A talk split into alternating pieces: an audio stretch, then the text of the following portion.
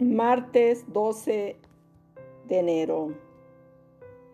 Evangelio según San Marcos capítulo 1 versículo 21b al 28. En aquel tiempo Jesús y sus discípulos se dirigieron a Cafarnaúm y cuando llegó el sábado Jesús entró en la sinagoga y se puso a enseñar. Todos quedaban impresionados por sus enseñanzas porque les enseñaba como quien tiene autoridad y no como los maestros de la ley. Estaba allí en la sinagoga un hombre poseído por un espíritu impuro que gritaba, Jesús de Nazaret, déjanos en paz. ¿Has venido a destruirnos?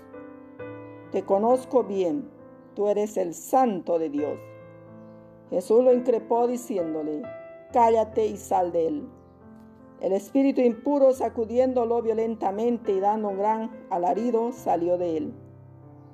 Todos quedaron asombrados hasta el punto de preguntarse unos a otros, ¿qué está pasando aquí? Es una nueva enseñanza, llena de autoridad. Además, este hombre da órdenes a los espíritus impuros y lo obedecen. Y muy pronto se extendió la fama de Jesús por todas partes en la región entera de Galilea. Palabra del Señor. Gloria a ti, Señor Jesús.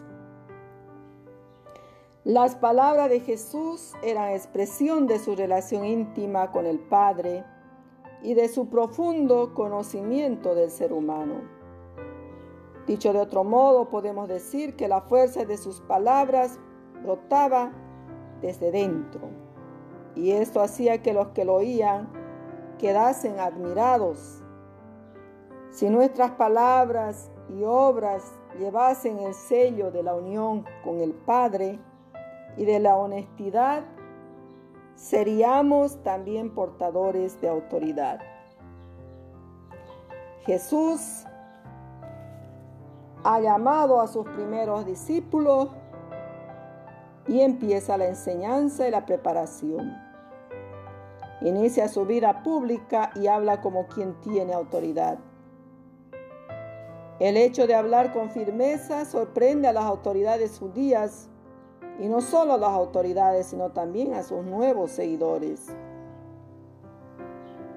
Hace callar a los espíritus impuros, es más, les ordena salir de las personas que tiene atormentadas.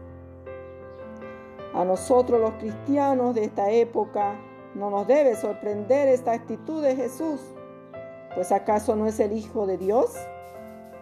Si es Dios, su predicación debe ser la de un Dios con autoridad, con firmeza, con convicción. A nosotros solo nos corresponde obedecer a esa palabra que sale de la boca de Dios. Si hay algo que es claro es que el ejemplo que damos es la guía para los que vienen detrás de nosotros. No podemos exigir a los demás que hagan bien las cosas si nosotros no hacemos las cosas bien. Si vivimos en la incoherencia, en la ceguera, en la corrupción, en el egoísmo o en la división. Es el ejemplo que damos lo que hace que la sociedad que queremos se vaya formando. Dejemos pues que sea el mismo Señor que nos vaya formando por medio de su palabra. Que no nos dejemos engañar, queridos hermanos, por las palabras del demonio, que muchas veces no permite que escuchemos la voz de Jesús.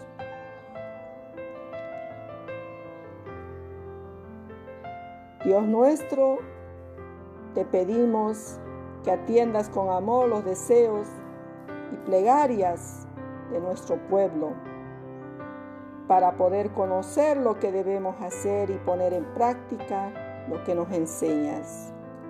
Amén. Dios los bendiga, bendiga a sus familiares y bendiga especialmente a todos los que están sufriendo por este virus de la pandemia, por todos los que estamos viviendo momentos difíciles o momentos de dolor. Que Dios los bendiga, queridos hermanos. Les saludo con todo mi cariño, hermana María.